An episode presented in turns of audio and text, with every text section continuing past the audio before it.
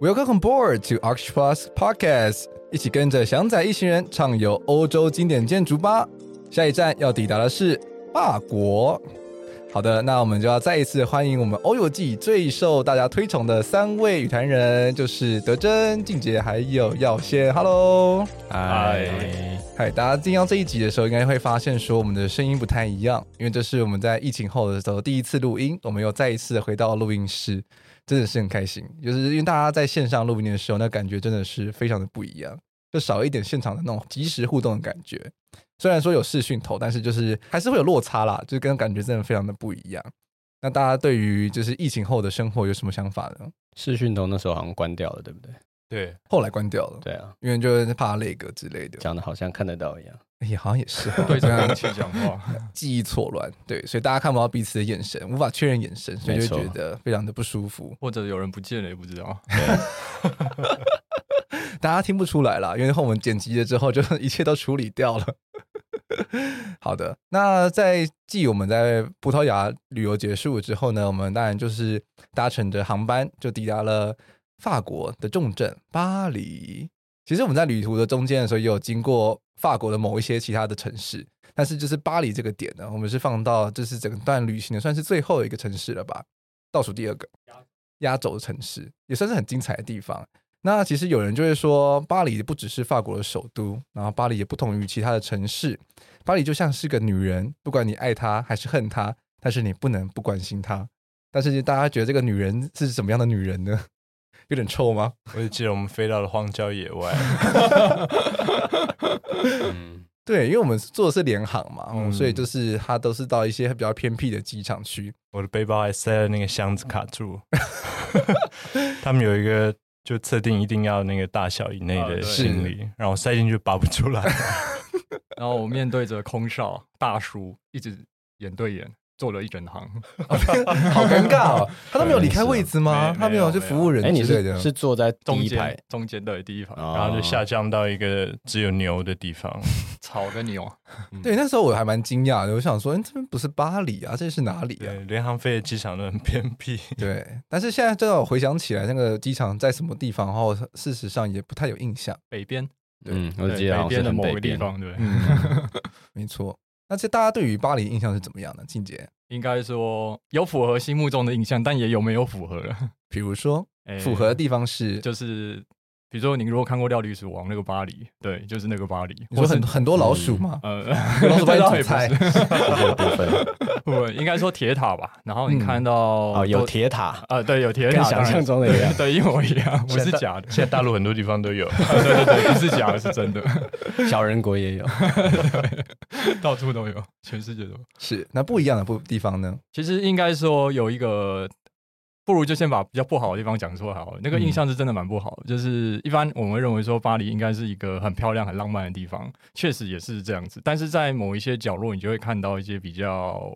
诶、欸，可能有点独特的，比如说应该怎么讲，就是其实我们之前也看到很多可能是。吉普赛人啊，或是黑人相关有名之类，那其实，在巴黎也是蛮多的。就是比如说，你可能这一秒在一个知名大道，然后你转过去到另外一条路的时候，你就会看到可能满巷子的那个人行道上都躺满了游民。嗯，而且还有看到最夸张的一个场景是，有一个妈妈好像跟两个小孩，然后他们睡在一个双人床垫，很大哦，然后旁边一袋一袋的那个物资品，然后就直接睡在那个巴黎热闹那个街道上面。其实这个是蛮蛮、嗯、反差的。嗯，就是大家对于巴黎印象都是看到整电影啊、影集里面就是很光鲜亮丽的那一面。像是之前不是有一个 Netflix 影集《Emily in Paris》，大家就觉得哇，大家都这么光鲜亮丽，穿美丽的衣服，在巴黎街街上走，然后包包都可以乱放。拜托，你在巴黎的时候绝对不能做这个事情。呃，对对对，也是也是有 扒手，你的你的收东西就一瞬间就会不见了。很多扒手故事都有听过在巴黎。当然，我们之前几集有提到说我们有万全准备嘛，所以其实也没事。而且巴黎是我们最后一段了，所以那时候蛮熟练的。如何防止如何防止被扒这样子？我以为是钱也花的差不多了，所以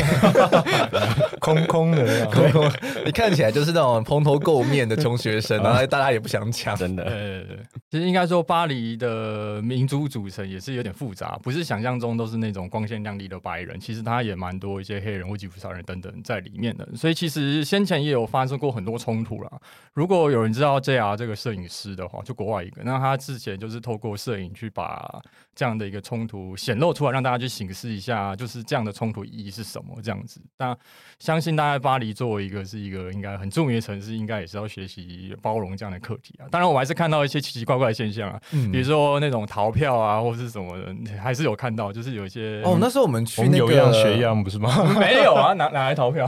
？Villa Savoye，我们那对，我们那时候去 Villa Savoye 的时候，就看到就是前面有个黑人，他就直接嘣就就过去了，哦、对对对对，所以我们也嘣就过去了，有吗？哎，真的要剪掉，左右往往左右推嘛，对对对对，然后它很容易，我们掰了半天掰不开来，哎，这都要剪掉，无所谓了，Nobody cares，入境随俗，不好吧？那德珍呢？德珍对于巴黎的印象是什么？其实刚进也讲那个治安的问题，也也跟巴黎的分区有很多关系。它它是一个巴黎分区很有趣，就是一个。同心圆状往外的，一二三四五六七，那中心核心就在 Cité 那个地方，就是西堤岛最早的城市的的发源地。那有些地方就是可能移民比较多，然后有可能各色的人种在那边，犯罪率也会相对比较高。那当然，这也跟其实我们待会可能可以聊一聊关于。就巴黎有两个在近代影响这个城市很大的都市计划，一个就是从拿破仑三世那个时候的奥斯曼，他改造了我们现在认知到的这种巴黎的，尤其是街廓的那个样子，是有非常多很宽广的道路，然后从呃火车站直达商业中心，这样就是现在的大道基本上是那时候开好的。然后中间当然历经了一八八九年的万国博览会，就盖了我们现在刚才提到的那个铁塔。然后后来，其实，在现代，应该说八零年代影响很大的是那些单体的大型的公共建筑，比方呃罗浮宫啊、奥赛这些的改造，还有 La Défense 那个就它的商业区，然后科学城以及所谓的国家图书馆也都是在那个时候建好的。城市的发展跟政治脱离不了连接，那当中有很多可能很有争议性的部分，但。过了十年二十年，可能大家对于那个的评价也很不一样。嗯嗯，嗯其实大家应该陆陆续续在网络上看一些文章啊，或者是一些讨论的时候，其实应该都有听到，就大家像那时候巴黎铁塔刚落成的时候，大家觉得说这么丑的东西怎么可以在巴黎？其实很多艺术家为什么当时是超级批评了，就说。巴黎用用这么一个低低矮矮地平线的一个城市，忽然冒出一个钢铁巨兽跑出来，这样。然后其实真的看到一个有趣的故事啊，就是有一个艺术家特别讨厌，但是他很喜欢去巴黎铁塔里面喝咖啡或干嘛，原因是因为在那里看不到铁塔。对，然后后来被域名盖了一个玻璃金字塔，然后巴黎人也是群起抗议，这个东西怎么可以放在那个地方？对对对对对，结果后来哎，还是十几年过去的时候，又又变最热门景点，巴黎的骄傲，这样想到巴黎就浮现那个样子。对，然后同时还有一个嘛，就是那个庞毕杜中心。哦，对，那也是最有名的。那个那个其实也是反弹超大，就是也是钢铁巨兽嘛，所以有人就批评说，我之前有一个钻油井，现在来一个炼油塔。那个之前有一个炼，对啊，应该有个炼油塔，现在来一个整个又是一个工厂这样子，所以其实大家很难接受，怎么都跑出一些奇怪的东西。但是有趣的是，庞毕都一样变成是某一年最热门的一个景点，这样子也是最多人拜访的。是是，而且它确实很好用。它的展览空间，我不得不说，其实算是设计的非常非常的好。但以它的形式来说，的确。如果我们很客观去看，它的确跟周围是蛮格格不入。但是有趣的是，有时候美学这种感受性的事情，不只是视觉上，我说，比如说它颜色或形状长不长得像，嗯，而是有一种超乎这个表象的事情，让人产生共鸣。我觉得这是最有趣的观察，就是很奇怪，是明明你走在那种古老街区，忽然看到一堆像那个排风管啊，那一堆堆那种五颜六色的管子，跟鹰架般的那样的房子，但你却觉得说，哎，那里却可以被接受，这是蛮奇怪的一个现象。当然，也有人说过，有有一个记者有评语过，他说只要。丑建筑活得够久，其实就可以是好建筑，就大家都习惯了嘛，嗯、大家就觉得不丑了。就像像现在那个台北的那个皮蛋豆腐，大家也觉得很丑啊，但是说不定十几二十年过了 跟行为也有关系啊。因为从我们到巴黎开始，应该说就看到更多人会在公园就是晒日光浴，或者是嗯，各种在公园很很自在的休息着，对。然后，其实，在庞毕度中心，它前面有一个很大的斜坡，对广场，对广场，对广广场嗯斜坡，对对，它其实还是退让出很大的空间，让这个不管是游客或者是居民，可以在那边活动或者休息，所以感觉。这个这些行为也是当地人开始可以接受啊。对，嗯、其实当初会这个会得奖的有一个原因，有一部分的确是这个部分。那可以解释说，因为它用很具有弹性的使用空间跟那种架构式的，然后它让建筑体集中在一块，然后让出一个很大的一个广场。然后那个斜坡蛮有意思，就是如果你当时很多人也坐在上面，然后我们也坐在上面，然后如果你可以斜，你可以躺下来的话，你也是可以。刚好看到整栋建筑的立面，其实也是蛮对，像一个剧场和舞台座位的关系，而且那边的 WiFi 非常好。所 以在在在我们去的时候，那个那个 SIM 卡还没有那么多，我们都是我们没有买 SIM 卡，我们就到哪里连哪里。所以那时候那个地方 WiFi 很好，这完全就改变了一个对于人对空间的观感，就会觉得印象不错。所以巴黎最重要已经不是那个料理鼠王那个城市，而是一个。钻油井跟炼油厂，这两个都是大家最喜欢去看的地方。如果从圣心堂上面看下去，其实蛮哦，也看得到冲突的，就是它深陷在一群那个，就刚刚讲可能中世纪的房子的正中央，但实际走进去会会觉得还蛮亲切的。对，然后它也算是我觉得可能 Archigram 那个时候的建筑电讯派的一个。大胜利，虽然不是他们的成员，但是受那个 影响极深的一个作品。那甚至是唯一一个完整体现，除了可以在海上航行以外啦，就是这种 plug in 啊，那各种管线，它就像一个巨兽一样。甚至后来，Peter Cook 他自己的那个案子都没有像这个体现的可能这么完整。那五颜六色的那些管线，就是让整个建筑物反而是非常非常的突出。而且如果看过 Rogers 和呃 Piano 那时候的图面镜图的时候，就觉得非常有趣。他们画了非常多充气的构造啊，临时的构造，还有各种想象的活动，可能在每一个楼层、呃广场上。虽然最后。做出来当然不会有那么多气球在那边，但是确实我们去的那个感觉就是非常 vivid、非常非常活跃的一个，随时都可能发生各种新奇的事情。可能街头艺人也在那边，或者喷水池旁边，其实都有非常多的有趣的活动。嗯，是没错。其实那个冲突感，就想要有一张照片很有名啊，就是应该是圣母院上面那个雕像，就巨兽对着雕像上的那个野兽的那个对看的照片，那样是也是蛮精彩的。是。那其实讲到巴黎这个城市啊，其实德珍刚刚就有提点到，是说它整个都市的计划都是非常不一样的。那也是从早期定定了这样子的路线了之后，把整个巴黎城市改造成我们现在看到的模样。那能不能请德珍跟我们分享一下这段都市计划的历史呢？嗯，其实刚提到奥斯曼计划，大概是在一八五几年到七几年之间，那是拿破仑三世那时候的一个下令，他说要改造巴黎这个城市，让它变得。其实也跟现在有点关系。他说要清除疫病，就是那时候传染病很严重，因为巴黎中世纪的街道都是弯弯曲曲的，然后可能路面很不平，所以他把很多就是用很直线的方式放射状的，然后呃，等于是打通了很多城市的一些重要的要塞，然后把很多公共的空间建立在那个端点上面，呃，所以。当年的一个诉求可能就是充分的阳光和空气。那其实后来的中间有一个没实践出来的科布，当年其实在二零三零年代，他也提了，呃，从三百万人城市到光辉城市，他也要改造巴黎。然后其实理念蛮像的，就是因为他那时候发展高层建筑，然后结合了高密度，那其实也就是把动距拉大，然后呃。也是为了很多可能穷人没办法获得足够的阳光、空气，那说每一个人这样就变成平均的，比较公平。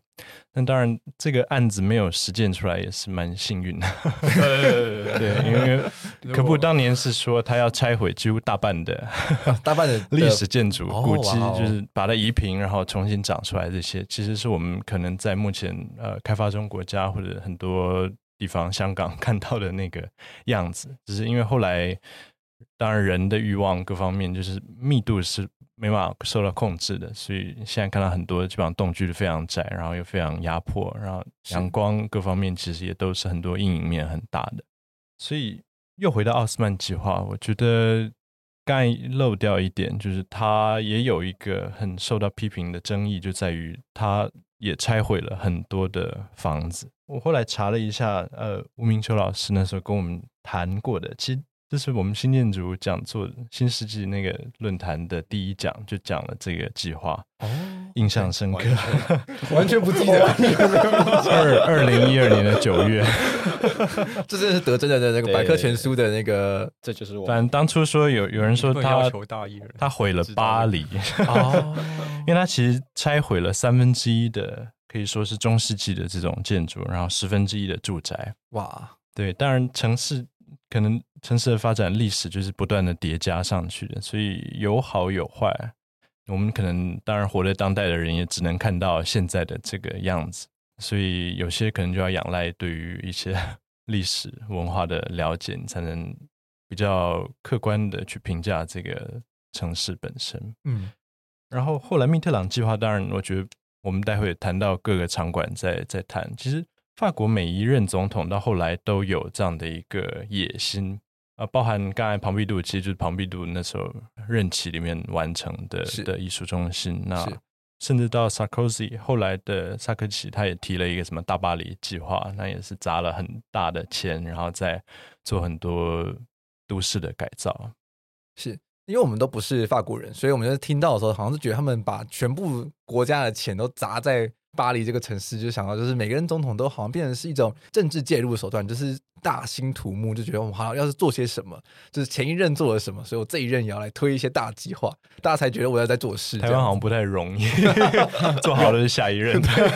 我好像有啊，只是有没有效果而已。台湾的话就是开开工的时候剪彩一次嘛，然后试营运剪彩一次，然后真的启用再剪彩一次，然后最后邀请各任的那个时候。但但重点是台湾启用之后有没有那个效果是个问题啊。因为我们看巴黎，虽然盖了这么多，但仿佛它就是好像可以接受啊，因为它就是观光城市嘛。然后它守住了大部分的传统建筑，那面对未来，它的确需要蜕变。嗯、那它又在一个这么的，就是说你不可能像可布那样全部拆掉状况下，你要怎么去画龙点睛，一步一步把部分的改造起来？这也是一个而且必要的事情。而且我觉得我们看巴黎，可能不只是。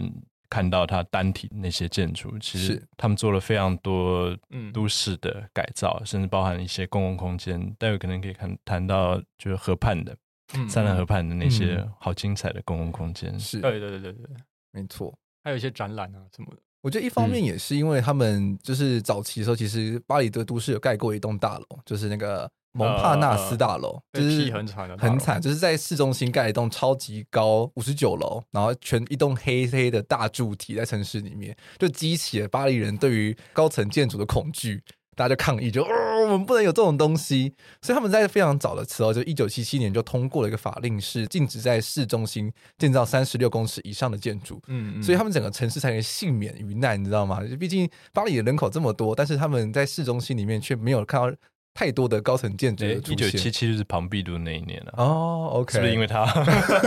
应该是两个叠加在一起，就是又有庞毕度，然后又有这栋大楼的时候，大家就吓坏了，想说：再再这样下去，巴黎还得了？我我们的巴黎香榭里的大道，然后变成就是这种香港大道的感觉。诶，台北也有啊，在机场的周围。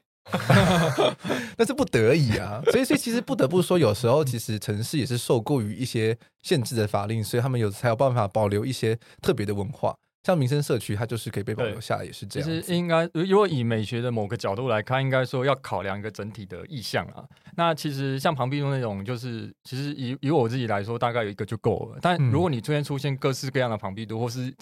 跟庞毕度一样奇形怪状建筑物出现在整个城市中，其实有时候不见得是协调的。嗯，那它就有点杂乱无章。嗯，就是说太多主角了。对，应该说美学，当然有一种传统美学观念也是蛮有用的，就是说应该一，比如你看一幅画，它会有一个强调主体跟一个。不被强调的客体或所谓的背景，那其实如果你把这个概念用在城市上来说，那整个城市的脉络它就是一个背景，嗯，那它的主体不能太哗然取中，也就是说背景不能哗然取宠的意思啊，嗯，是，所以像以前为什么教堂或者说以前城镇的教堂或重要的一些重要建筑，其实挪用到现代就是一样，像庞毕度中心那样，它是一个可以被强调的主体，但不能是全部都是主体，这样这样会互相的干扰，然后导致城市变得很混乱。嗯，那混乱的这种状况下，不见得是协调跟美的这样子，嗯，是。好的，那我们就回到巴黎上来说。那其实大家如果对于巴黎的印象的话，就是它的香榭丽舍嘛，香榭丽舍大道，还有它的塞纳河。那能不能谈谈这两个，一个算是路的轴线，一个算是河的轴线，嗯、有什么样的的体验呢？环法赛，环法赛，其实相对大道就是除了那首歌之外，就双人力的那首歌。哦，对对，凯旋门。然后刚好我们就遇到环法赛，然后还绕了凯旋门，而且是最后的那一段。对对，就绕着这样一圈。我们那天刚好在路易威登的。呃，它的秘密中心的一廊，呃，秘密一廊进去的时候，阳台看到了这场环法赛的最后的冲刺。哎、欸，那么艺廊我忘记是怎么管道知道，我记我只记得走到走到一个奇怪的巷弄，然后进到一个就是一个巷弄空间，然后你进到一个大厅，然后电梯完全是黑的。感觉这种事情应该说德真会找得到吧？是吗？而且我们在上面还好像还画了一些东西。对对对对对对，对，其实最精彩还是刚刚讲，就是奇怪的巷弄，然后呢进到一个不起眼大，但那大厅贴了很多名人画像、呃照片啊，就是贴在墙上。然后一进到电梯，它电梯没有灯，就是完全一群人挤在电梯，然后完全看不到对方。然后直到你上到刚刚谈到那个艺廊，就豁然开朗，它是一个非常明亮的、亲切的、舒适的空间。对，是。然后他们的那个展览册子实在是非常非常的漂亮，免费拿，免费拿，然后是一个红色的精装书，就想说，天哪，这果然是果然是 Louis Vuitton，就是做什么事情都很夸张。很很花钱，这不是广告，不是广告？对，Louis Vuitton 没有赞助。然后刚刚耀先提到，就是有一个一个空间嘛，就有一张一个大桌子，然后上面铺了一张很大的纸张，然后所有人都可以在上面，哎，干嘛？就创作，对，随便创作画画对，放了一些彩色笔，对，然后画完也不知道干嘛就走了。对，有画，有画都有画，有啊，我都不知道为了什么忘记了那个时候。呃，那时候遇到环法赛最后那一段，好像是他们。到达松子丽舍以后，然后要绕行凯旋门，对的那一段。很精彩，就在楼上看到的。对，还有巴黎人很精彩，也很精彩，对对。就是我们那时候走一走的时候，忽然看到一群警察冲过去，然后把一个人压在地上，这是一个嘛。然后另外一个就是有两个人在那个公车亭上面，上面，然后有一个人爬上去，被两个人赶下去。还有路灯的上面，哦，对对，都是都是人这样。还有房子的墙的窗户的，对，他们都站在那个上面都有人，窗台上，全巴黎暴动。对，这不得不说，欧洲人只要遇到运动这件事情的时候，都会非常非常的就是。over 对，像我们在我们之前去德国不是世足赛嘛，然后我们坐底下有人砸玻璃嘛，对，然后那个地铁也有暴动啊，对，对不知道为什么，就欧洲人对于遇遇到运动这件事情都会变得比较不理性，非常狂热。对，好了，那其实中色丽舍我相信也是大部分听众应该最熟悉的地方。那塞纳河呢？塞纳河有没有什么特别的事情想跟大家提一提的？呃，游船，坐船，嗯、我们坐那个游船，苍蝇船，好像它的名字啊，哦。我我只知道经过很多桥啊，有的桥其实蛮脏的，所以经过桥都有点不堪入目。欸、有一些桥，我我发现它那个因为都是钢构嘛，都是以前的那种钢构，它有一些夹缝里面好像还有住人呢、欸。哦，是哦，我我那我是记得好像有有有床垫还是干嘛架在那个空间，其实还蛮酷的。哦，我可以理 解啊，因为刚刚都讲路上游民很多，会跑到那边去睡，应该也是。其实桥下也是有一些，嗯啊哦，当然船之外还有一个就左岸咖啡。哦，路上很多，不是路上，河岸边，河岸边很多，不免俗喝一下。对，其实塞纳河的尺度还蛮合宜的，就是因为我后来到了伦敦以后，常常去泰晤士河，我就觉得那个似乎稍微宽了一点点，嗯、然后两岸的活动不那么的跟河岸发生直接的关系。但塞纳河因为中间可能也有一个西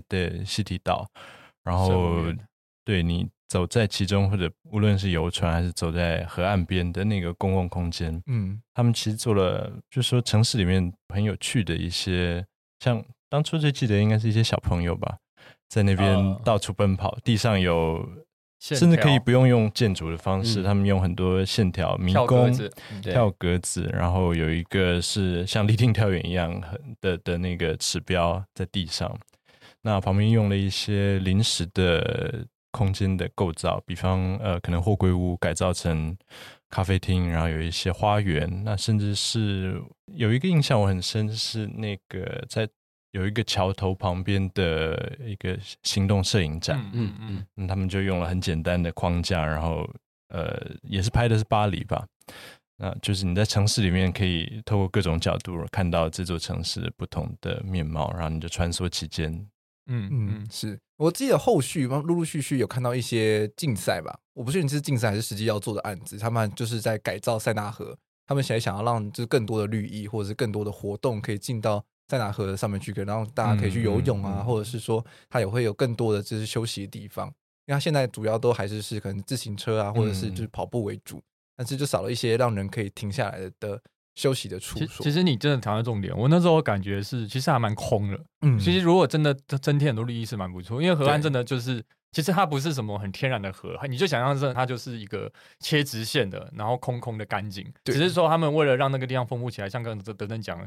现阶段就是借由一些临时设施，先让它充实一下。但以我们那时候去看，感觉还是我还是觉得有一点空空啊，就是干干的感觉。对，对，但是跟刚刚提到伦敦的那个河比较起来的话，真的巴黎这边算是比较有活动，至少说在河的两边，应该是人的味道、啊。对对对，嗯、就是至少说可能还会有一些这种摊贩啊，或者是一些书摊、旧书摊、旧书摊，或者是什么旧 CD 摊、黑胶唱片摊，然后会有更多的活动跟人在发生。然后在如果是在泰晤士河，泰晤士河大概南岸，我觉得 South Bank 那边还蛮有趣的。对，但其他地方有些就比较冷漠一点点。对，就是可能到像是 Tate Museum 那边，再往北到那个市政府那边的话，嗯、其实就是都空空的，就没什么人。而且整个就是两旁的话，虽然说有很多的知名的景点，但是大家通常不会到河边去走。嗯、其实这跟上海黄浦江的状况一样，嗯、就是前滩后滩，那中间就是很多的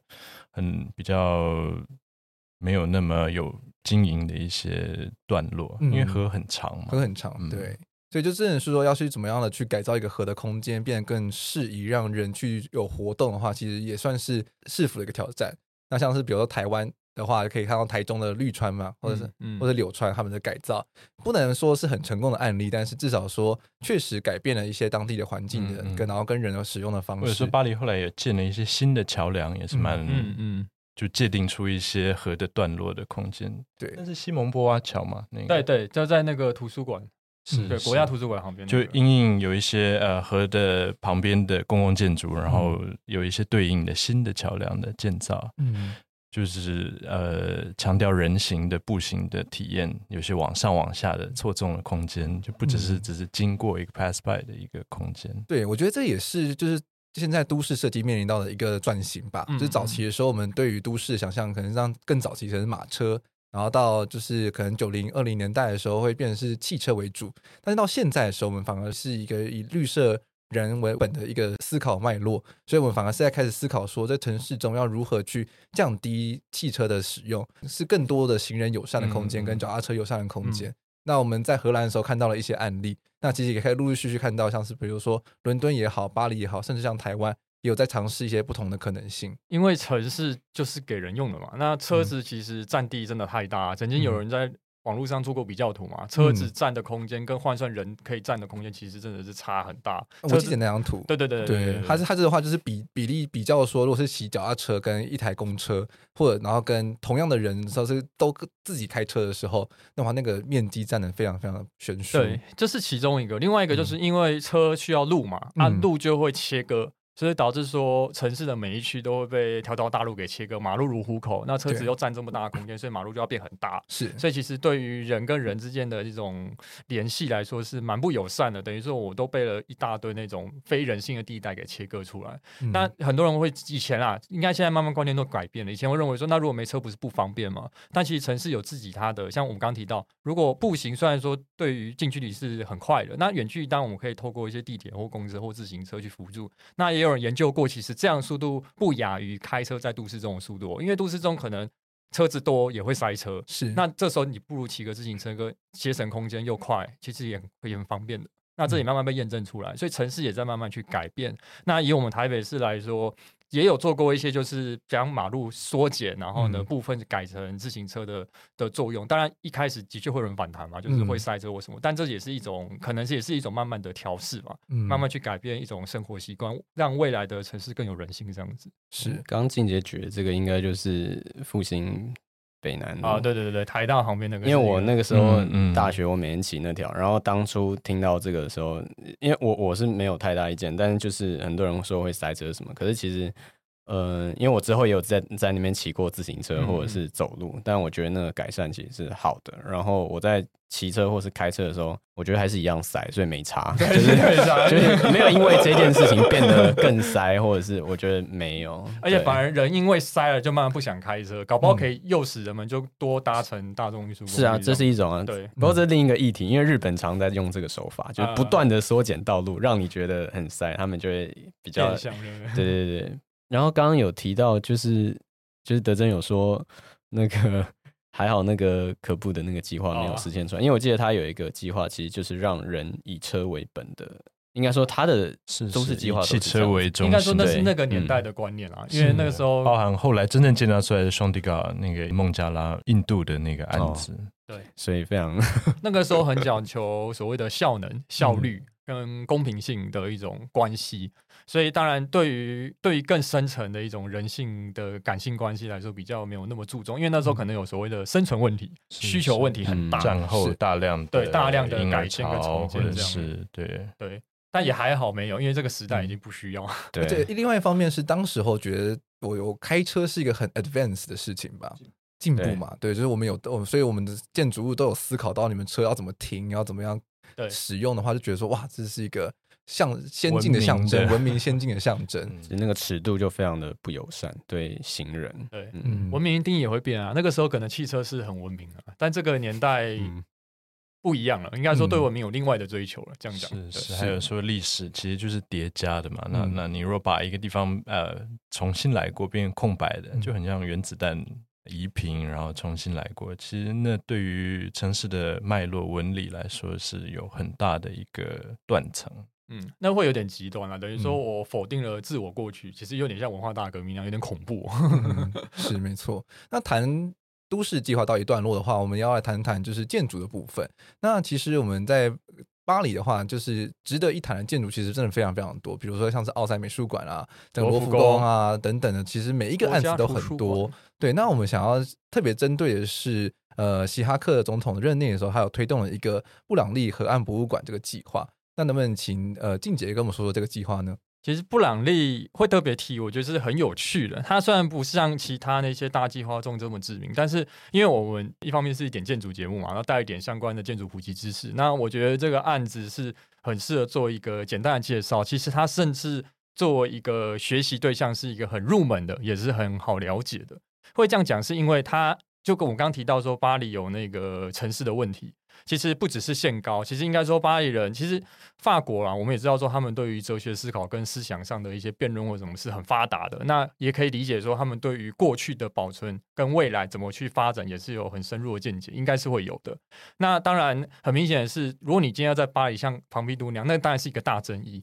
那其实布朗利本身造型也是一个长得非常奇怪，像一个大型飞行艇。落在一个巴黎铁塔附近的一个地段的空间，那为什么它好像没那么大的争议？是因为它巧妙的用了一些方法，让它维持住它自己的知名性，同时又可以巧妙的融入在巴黎的整个城市之中。即使它造型这么奇特，那我觉得他的做法跟庞毕度不太一样，但是也有一些类似跟可取的地方。那当然有一种说法，先提到说，其实巴黎好像有一个法规是说，你的建筑立面要贴着那个人行道。嗯、那我可以理解的是，因为现有的历史的那个房子啊，都是采用这样的一个脉络。如果我们在一块地中随意的去挪用它的一个基地线或什么时候，可能会产生一些不同的量体变化。那可能对于城市来说，不一定是协调的。就是立面就会有有些前面一点，点，对，凹凹凸凸的，就会有点不协调。台湾法规就是墙面线的限制。嗯，对对对。那当然。布朗利建筑师是香努尔，也是得过普奖一个很有名的法国建筑师。他也是蛮异类的，有长得也蛮，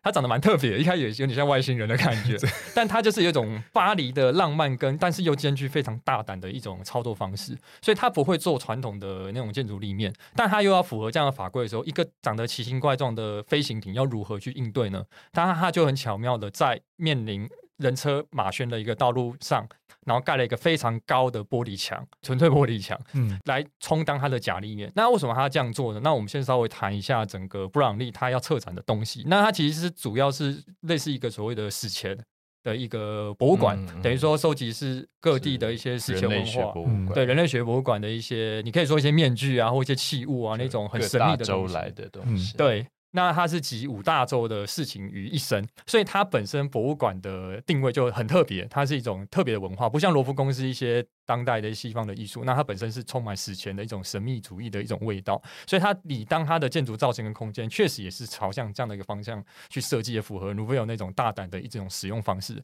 但它这个部分呢，我们主要就拆两个部分来谈，我们先谈外部好了。那刚好提到这个玻璃墙，其实是因为它首先呢，它没有让这样的一个建筑量体。非常的凸显在众人眼前，它反而是用了类似五大洲的植物，然后在这个建筑周围种了起来。而本身基地是下陷的，有一微下陷让建筑物沉在下方，所以本身我不会感觉到它量体的大，它是被一群植物所包覆了。然后植物的外面再隔了一个玻璃墙，除了法规可能是法规需求，另外一方面就是它彻底的改变了内跟外的一个体验关系。那我们那个时候其实走在人车马喧的一个人行道上的时候，看到那大玻璃墙，然后你看到玻璃墙后面的植物，这时候我一转身进去的时候，你会发现所有声音瞬间不见了，因为玻璃会隔音。然后玻璃墙因为很高很高，两三层楼高，所以你仿佛进到了一个另外一个世界。当你穿梭在这个五大洲的密林之中呢，就随着蜿蜒的道路，然后缓缓向下，你发现那艘飞行艇，有如你当当初考古学家在丛林中忽然发现吴哥窟那样的一种一种浪漫情节。当你看到这怪异的飞行艇的时候，你会惊讶，但是它仿佛不在巴黎，你仿佛来到另外一个时空。那这样的一个凹陷的一个空间，它底部的一楼也是打通的。有如可布一开始所提到那个所谓水平架高底下留空这件事情，那它有效的借由这样的广场跟植物，五大洲的植物串联到对面的。的旧城区，那他面对旧城区地方布置的很多咖啡座椅跟一些休息的空间，等于说他的一楼完全是打通的状况下，上面浮了一个飞行艇，然后让整个巴黎的一个活动可以连续，但你又充满了一个转换跟调节的功能，同时呢又不会因为这艘飞行艇太过高大而产生。不好的观感，所以它比庞毕的处理手法其实更优秀，就是它藏得更隐秘，嗯、所以你其实不会察觉到它的存在。这是它对外部的一个处理方式，等于说面对比较热闹的地方，我用植物和隔音墙、玻璃隔音墙挡了起来，然后面对比较旧城的地方，我采用开放的，然后充满很多座位的方式，然后让人们可以在那边休憩跟游历。嗯、那这是外部的处理。那谈到内部呢？当然内部这边就是。就很建筑学部分，那我觉得内部也是世界上少数几个博物馆中做的蛮精彩的，因为。策展这个事情，在西方传统的 museum 中，比如罗浮宫，都是采取那种所谓白色的墙、抽象派的空间，这是以为大众。这么做的目的，当然是因为我尽量不要去干扰画作的或是艺术品的表现。如果空间做的太太太奇怪的话，会影响我的观看。之前我提到古根汉也有这样的疑虑，但 Frank Gehry 很聪明，在里面置入一些很标准的白盒子，所以不会有说我我的那种奇怪造型影响它的空间。但布朗利不太一样。应该说，他展的，因为他的目的是所谓的史前的一些文化跟器物。那但是同样同理，我要观赏器物，会不会有一受到建筑物影响呢？所以，Nouveau 换了另外一种方式，它不是白色的墙，它反过来是黑色的空间。那黑色空间就高招，为什么？因为其实我们对于这种史前很不太了解神秘主义的事情，多少带有一种就是一种未知，这种未知跟神秘感自然。就有如我们走入一个黑色的洞穴之中，所感受到的情绪是一样的。所以他把那艘战舰红色的飞艇里面呢，创造一个非常幽暗的空间，带有神秘气息的空间。那这个气息空间，除了是它的光线特别暗、特别暗黑暗之外呢，它在里面的用色也是去充斥着这样，就是烘托这样的神秘的气息。比如说，它在里面的空间是打通的，它透过一些一些扭来，就是有些有机造型的墙，但这个墙表面是用皮革。所粘贴上去的，所以你会感觉说，那有点像是那种死前人的兽衣啊，或皮啊，或是动物的那种皮的感觉，然后让你。进一步激发起你对于那种未知但是神秘又死仿佛死前的那种情绪。是是，而且我记得一开始就是一个坡道，嗯，感觉被吸进去的那个。对，一个坡道投影着奇怪的光影，然后你沿着那个进去，一进到那个空间，然后仿佛进入一个另外一个山洞，跟一个大空腔一样。对，一个生物体的空腔之类的。那当然，他怎么去把空间弄那么黑暗呢？其实呢，刚刚提到说他不是面对植物跟面对街区吗？他其实面对植物那那个街区很有趣的是，我先谈那个面对住宅区那边好了，他就用一般的所谓的遮阳板处理掉，所以光线当然是比较偏暗的。但是他面对刚刚热闹的那个街区啊，就是人车马喧那个地方，有玻璃墙跟植物那个地方，他反而用一种非常特别、以前没有看过的手法。但现在可能就很常见了，就是它用很多菱形的格子窗，但那个菱形的格子窗中间呢，却印刷着半透明的丛林的照片。等于说一整大面的，应该说这个整个展厅的靠那面的所有墙全部是类似菱形格子的帷幕墙，但是印着你可以说亚马逊丛林的半透明照片。嗯、其实就跟那个公车的原理很像，公车广告。哦，对对对对对对，但只是那个图是给里面的人看的。对，但有趣就是，对它隐隐约约的透了一些光进来，但是它又没那么透。然后它的那个丛林照片又跟刚刚面对马路那边的那五大洲植物林像又重叠。所以它产生了一种迷幻的感受，所以它其实不只是让里面空间完全黑暗，它还带了某一些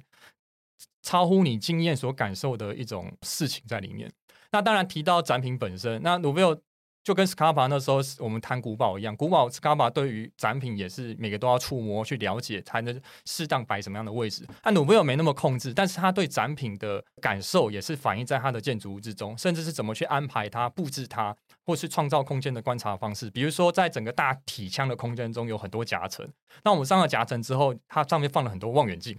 就仿佛你好像登上了船，然后你拿起望远镜看向远方。那这望远镜是看什么？其实是看那些展品。应该说，有的展品蛮高的，很长，比如那种充满图腾的大柱子或者什么。那你透过那个望远镜就可以看到一些细节。然后那个展品的布置也没有那么规矩，它是有点像是它的面相也都是看似随机的一种样子，但是却会让你在参观的过程中充满出其不意的惊喜。比如说我那时候走一走之后到某个展区，那时候只有我一个人刚好，然后我走一走之后，忽然一个转身看到一个脸谱看着我，我就吓到了，真的真的是蛮蛮蛮 surprise，就会被那个脸谱吓到。是，对。然后它的整个地板也是透过颜色，比如说美洲区，随便举例，我有点忘记，比如说美洲区是红色，然后这一区地板是橘色，所以你可以知道说我到哪个地方，也不至于会迷路啊。中间的通主要串联通道是刚刚谈到兽皮的那个空腔，那整体来说都是一个充满趣味的一个表现。其实它就是落实一个说我要策展原始。展品这样的一个博物馆中，它如何去把所有不管是材料啊、光线啊、空间氛围啊，这个各种表现，还有最重要的是人在里面的体验，把它激发出来，让它最符合这样展览的一个主题，这样，所以是一个蛮成功的。当然，它对外部处理刚刚提到说，也是一个很和谐一个方式。所以有时候建筑体的外观真的没有一定要这么的协调，嗯，它可以有另外一种方式去达到跟外观的一种协调性。哦，然后最后再举一个小事情，就是他刚好在巴黎铁塔旁边嘛，所以他在飞行船中。对着巴黎铁塔的某个角落，刻意切了一个一个洞，所以你从那个洞黑暗的空间中，当我看到那个洞的时候，我就看到一个巴黎铁塔，仿佛被、嗯、被框紧一般，然后整个巴黎铁塔在那个洞中可以被看到，是非常的精彩。其实我觉得 Jean Nouvel 在博物馆的设计上，其实还是蛮控制的，因为你在里面的时候，你会被它的空间很。顺理成章的引导，就是要照他的路线走，包含最后呃往上的，然后看到特展的对对对。摄影。对他虽然说他没有没有指明说你就要这样走，但是你就是会顺着他的空他的他的路线走。对，所以他就是一种隐隐的操控狂，跟一般的博物馆就是反正就是开阔空间那种不太一样。应该说 Scarpa 的控制是细控制到最细节，是。比如说那个雕像要看向那个光啊，那个雕像要看向另外一个雕像这种事情，或是他看着你，他都是。考量到非常 detail。但 Nouvel 应该。是不至于啦，就是它展品的摆放不会这么的，一定要要因应某个事情这样子。而且既然谈到 Nouvel，我想连那个阿拉伯文化中心也可以稍微提到，可以可以可以，比较稍微早一点点的作品是，但同样的，我觉得对于光线的控制来说非常精彩，甚至到他后来呃在阿布达比的那个罗浮宫的分馆，也都是在这种光线滤光的系统有有很创新的，一般人想不到的做法。是像阿拉伯文化中心，它的。因为它是针对于一个可能伊斯兰文化的这种中心，那我们一般想象的，其实很多可能呃设计者会受限于所谓语汇啊，就是我们需要怎么样的一个创新，怎么样的一个屋顶呈现伊斯兰的风味。但 Nouvel 就是想到光的，就伊斯兰的建筑有很多很神秘的那种光，从呃可能凹坎，从对对对，然后有一一堆几何的重复，所以他就用了一种。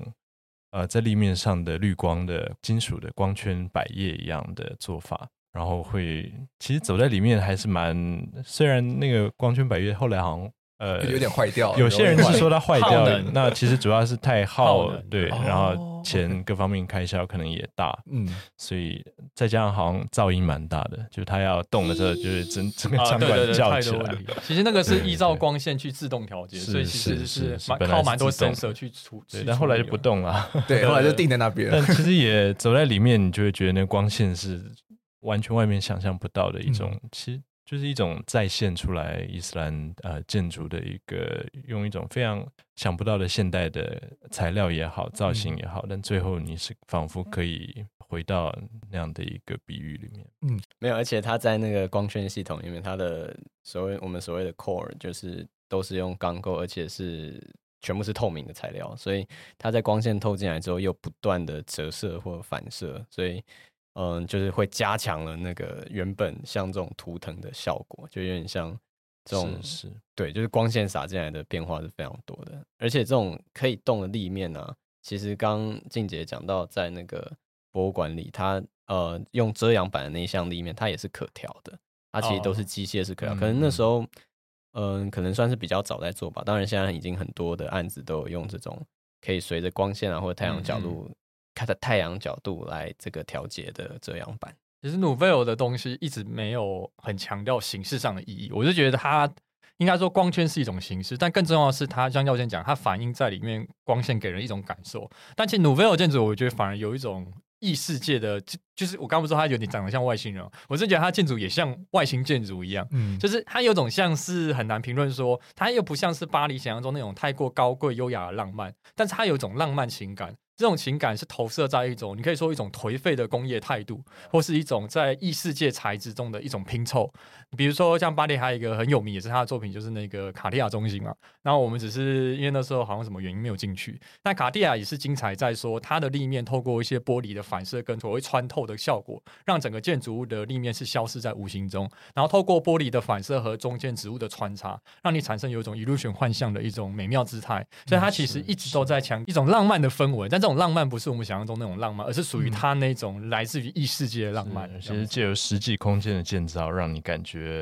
好像又不在这个世界一样。对，其实他在 La Défense 有一个案子没有实践出来，我觉得很可惜。就是有一个复复合机能的塔，然后它是有 hotel 的机能啊什么，它在立面上挖了两三个洞，然后一个洞是红色的，一个洞绿色的。那里面其实他做了就是挖空，然后有像瀑布一样的空间在里面。我觉得如果做出来，真的太。太有趣了，这也很 fashion 呢、欸。其实 Nouvel 还是在不断的在当代形塑巴黎这个城市，是包含呃，待会 maybe 谈一下结构公园那边，它有一个大的剧院。嗯、我们那时候去的时候，它还在盖。嗯、那到后来，我想刚刚提到的那个巴黎最丑的那个高塔，它其实也是之前也有想要把。包起来，对，不知道现在工程怎么样了。它真的正在进行中，好像二零二三年的时候会完工。嗯、它原本是一个黑色的高塔嘛，然后现在就把它变成是，就是用比较高科技的玻璃，它变成透明的白色的。然后底层的时候也是这样做绿化，让它变跟城市比较亲切一些些，而不是就是一个黑色的像石碑一样的塔状在城市之中。好，那我们可以来台湾谈谈那个结构公园，我觉得那个那个地方非常的非常的有趣。那如果大家有去看中泰展览的话，他们其中有一幅画，其实也就是在针对就是那个结构公园的一个点一个点一个点的那个、嗯、那个结构物。嗯嗯嗯。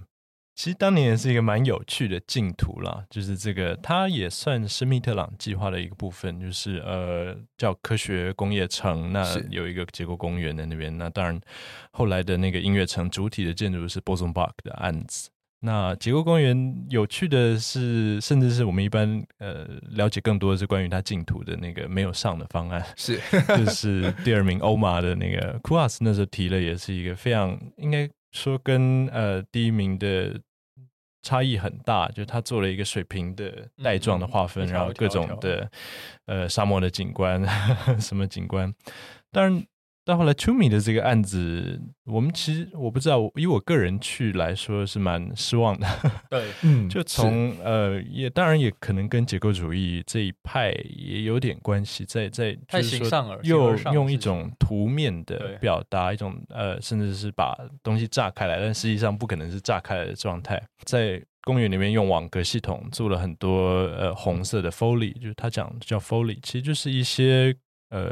场馆不同的小小的或凉亭，呃，凉亭的空间，当然我们实际去的现场，你其实完全可能感受不到，因为尺度的关系，所以你没有办法是一个俯视的角度在在看的整个全局，你只是看，哎，这边有个红点，然后远远那边有个红点，然后呢，当你大老远跑过去看，就发现里面哎堆放杂物关起来，对，对，而且它的网格意义很难在，就像德仁讲，我们不是俯瞰，那公园会有水，会有植物，会有一些其其其他的东西，所以它的网格系统在我们。呃，第一人称的体验上来说是很难察觉到这样的一个事情，嗯，也比较难，就是说透过可能 Bernard Twomy 的一些电影的手法来来来体验那样的一个。其实那种有点太形而上了，因为透过把电影的这种动作的机遇把它抽抽离转译成建筑这件事情，本来就很难符合人类那种充满未知的一个行为去吻合这样子，只能说它是一种表现上啊。形形式上的表现这样子，好像是逛完之后才去那个庞毕度中心，然后我们进去里面看展，就刚好也有在，有就是这些图面，可是从图面上看就会觉得，哎，这个构表现法很特别，这尺度吧，的确是尺度问题，间距的确蛮大的，然后我们感觉包含可能人的这种水平的经验，还是跟这种图面的表达有一定的落差。我当然也怀疑欧玛的那个案子，因为因为他还就。图面也是很有趣，就是有各种颜色。当然后来很多人好像仿制了这个 画法，那有些土星啊、木星甚至就出现，嗯，也不见得。我觉得最后真正人会感受到那个那个样子，可能就变成一种很贫瘠的景观。呃、但不过欧玛是蛮庸色的嘛，他的、嗯、他的方案一向很庸色，既然够庸色，多少还是会有点效果，可能会比现在好，我不知道。我们待会 可能可以对。在后段谈一谈里尔的那个案子，就库哈斯早期他们做的大型的都市，其实他也是把很多幻想放在里面，嗯、超现实，但是现实就是很理想还是有点落差的。嗯，没错。好，那其实刚刚德登吉就有提到 John Novell 他们在结构公园旁边的话，就是一个那当时正在建造，现在已经完工启用的巴黎爱乐厅，它就像是一个黑武士的头盔，就是它是银色的，然后就是放在那个地板上，非常非常的突兀。我们那时候去的时候，应该只有结构体架而已，对，水泥灌浆，立面立面局部啦，但是但是没有最后的外观样子，只是是在风里面，因为你像 Escher 的那个对对 Escher 一样，对蛮那个那个材质蛮精彩的。对，就现场看的时候其实蛮惊艳的。我记得它是那种小块小块三角形的这种，算算那种金属板，接缝还有洞，嗯，有点像蝴蝶鳞片那样。对，所以可是这整个看起来就很像是个大头盔放在那样一个地方。就是让人会有一种，就是可能这是爱乐厅的风格嘛，就是这每一栋建筑，每个爱乐厅都风格非常迥异，然后都很有自己建筑师的特色。也是啊，你看那个易北河那个爱乐厅，或是柏林爱乐厅，都非常不一样，都是那种有机的扭来扭去的样子。那你有什么特别想要提的吗？就是这个巴黎的爱乐厅。我那时候进不去啊，因为是工地嘛。哦，但是我对于那个整区的感觉是觉得步行起来还蛮辛苦的，很大，一样尺度非常大。当然那天因为我们去的时候也是热浪嘛，大概三四十度的的高温，然后旁边的那个科学城，呃，就波松堡的那个建筑也是觉得尺度特别特别的大。然后我们在它有强调一个 public walk，那个音乐城里面空无一人，然后非常挑高，然后两边的墙壁是也是就。实际人的经验其实可能和呃我们了解到图面也是差异。其实波中 bug 都蛮都蛮掉线的，说真的，他近年来也还好。我反而就是如果真的比较起来的话，可能音乐城那个地方的尺度感上面稍微舒适一些些。就就刚刚那个 public walk 那个，呃对对对对，哦对对对对。那个是有入围普奖的 Selected Work 啊，是是蛮特别，以可能以当时来讲是对，但是就就整区体验来说的话，是还是值得一看啦。就是如果未来解封了之后，大家去巴黎的话，还是值得一看。不过应该不是最最 top 了，就是有空再去。就是想要吃太多的时候，可以去那边走。我想去公园放松，谈个恋爱干嘛的？这我在想，哎，那边其实没什么人在。对，嗯，那边其实其实不是一个很适合在散步的地方。如果真的说散步的话，还不如去那个。可是它有很多隐秘角落了。应该说你要干些秘密勾当，可以在那里，因为有很多隐秘角落。是真的，可可能只会认识一些建筑同好的对象，哦，也也是有可能。当你在那个空无一人的红色 pavilion 里面看到一堆人在在仔细端倪的时候，你就知道，呃，同同行的犬齿在量，是没错。好，那谈完巴黎这个城市呢，其实，在节目的最后，那个其实巴黎呢，因为面对二零二四的奥运会，所以他们其实也近期也大幅的改造，然后陆陆续续也开始有越来越多的大建筑物出现在巴黎的，不管是。城市的各个角落，比如说 Jean Nouvel 他的巴黎双塔 Tour Do，它已经完工了，它也算是一个蛮值得，我觉得可以去查一下，就是立面的处理上蛮有趣的，但是它的概念上更有趣。就是可以去它的官网上查它原本的、呃、效果，效果比较有趣。对，实际上盖出来就觉得，嗯，好吧，这是一个商业化的结果。那另外的话，就是 Maison de Meuron 他们有设计的一个三角塔，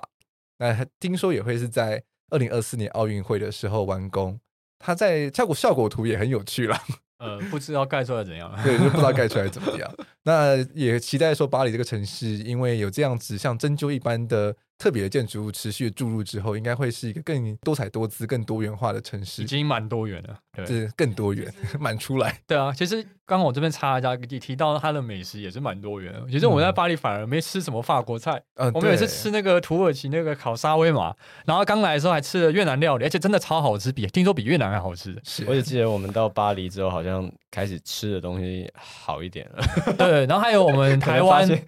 台湾过去开的珍珠奶茶，然后一。杯多少？五欧元是不是？印象中好像是五点五欧。在那个在那个罗浮宫外面，离塞留意那边。对对。但我记得那天还有另外一个记忆，就是好像从那边要往回公寓的时候，路上我怎么看到有人在就是小便 晚上，而且就在罗浮宫附近，我就 蛮冲击的这样。这个好像算是常态吧，在欧洲的时候，我记得我们也做了菜啊。那那个，对，我们那时候是住了一个那种公公寓的。我我们住那个公寓在庞毕度附近，而且再后来不是发生一个恐攻查理那个事件嘛，就在那个附近，那个附近嘛，我们就住在那里。那个地方的确有一点，我记得那时候好像认识人跟我们提醒说，好像不要走哪一条路，印象中。对对对，好，我们回公寓的时候，记得我们进公寓的那个过程也蛮有趣的。我们是先到另外一个，应该两两两个街区外吧。拿钥匙，拿钥匙，然后它是放在一个信箱里。对对对对对对对。然后我记得那时候好像是我联络的，所以我是用简讯，他好像也没有讲电话，他就是用简讯。对。然后给我密码什么的。当然现在现在我们已经住住了很多种，现在没有那么新奇了，但是当时是觉得蛮有趣的。然后尤尤尤其又在这么一个异国嘛，所以就会觉得哎，而且我们拿到钥匙之后进到我们公寓那个门还打不开，这我忘了，没有。但那个就是我们生活的经验不足啊，因为常常打不开。对，它它是那个钥匙的结构啊，它有两层，那我们要先把外面那一层转到跟钥匙同方向才能插进去。然后我们在那边弄了超久，好像最后是邻居吧？邻居对，是邻居，根本不相干。然后他们就是他们他他一点就是你们是怎样，这样也打不开的，所以他马上就打开了。但是必须说去巴黎的时候，就是应该说去欧洲旅行的时候，去租那种就是有厨房啊，然后这种这种算是。Rental house 那种方式，我觉得非常非常棒，因为欧洲有太多美妙的的鲜蔬水果可以买来煮、买来吃，会比去我们买了大茴香，对，而且我们那时候去超市啊，它的那个菜超狂野的。就是没有包装，然后就是整坨像像瀑布这样放在那个冷冻架上，非常很精彩。是是，而且稍微比起之前我们一开始蛮困难的，住那些八到十二人的，有嗯，可以避开那些外国人的味道，因为可能我们不见得那么习惯帮他们的一些香水啊，或者身上的体味，尤其夏天的时候。所以稍微虽然这种公寓可能稍微价格高一点点，但是我觉得作为长途的旅行还是蛮蛮好的一种休息。是，我觉得在就是初期刚开始旅游的时候，毕竟活力还很旺盛嘛，住住那种就是 share room 的那种就还 OK。但是到后期的时候，其实我们这样子聊到今天的话，在我们的旅行中也算是可能第三十五、三十八天了。后来好累，好累，对，真的是好累，就是只想到我只想安安静的睡觉而已。嗯嗯。而且我记得，其实最后那个价格算起来也也还好哎、欸，嗯、就四个人分起来的话，其实是对对对对，我们四个人分起来，然后空间也还蛮够的，然后客厅是那种。就是折折的窗户这样打开，一个人我记得大概一千多台币，一千一还一千二，还蛮便宜的，就是 OK。对，一个对，但是疫情后就不知道了。呃，对，而且那个窗户打开就是中央中间的中庭有一个绿充满绿意的中庭，安安静静的。嗯，是没错。那其实期待大家未来如果有机会的话，可以去巴黎好好的走一走，看看这些有趣的建筑。国家图书馆没有？对，我我们最后用 用两个收尾啊，就是国家图书馆跟这个罗浮宫，应该总总是要讲一下罗浮宫吧，最有名的就是博物馆。对啊，对。其实图书馆，图书馆，我觉得简单带过好了。有人欣赏，但是我自己不是那么欣赏啦。第一个是它的它，你要进那个图书馆，你要先爬楼梯，爬很高，然后我再坐电扶梯下到下去，那我干嘛先爬再下？而且那过程我是觉得没有很有意思啊。呃，对，很好。它真正有意思，我觉得是那个 不能进去的中庭啊。对，他他做了一座大森林，然后四面可以你你可以有廊道面对这个中庭，然后人是不能进去的。但是他就做了很多让野生动物栖息的那个环境，然后旁边有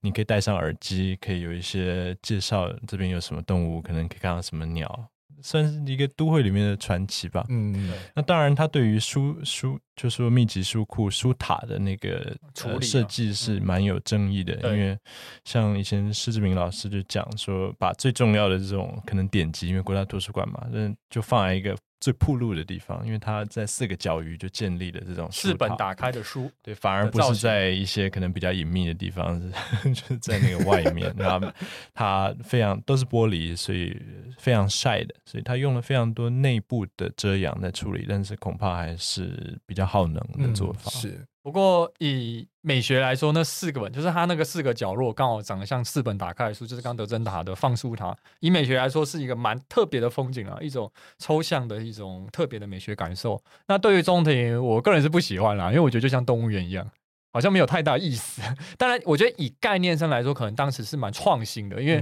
没有人这样做啦，嗯、就是一个大合院中间有个大森林。这样，我倒是我倒是期待，可能看一看的话，突然就有一头鹿走出来，那我觉得那就超酷的，就是互动性吧。对，互动性有点弱。嗯，可是，嗯，不过这这头鹿从哪里走来呢？那可能要跨越马路。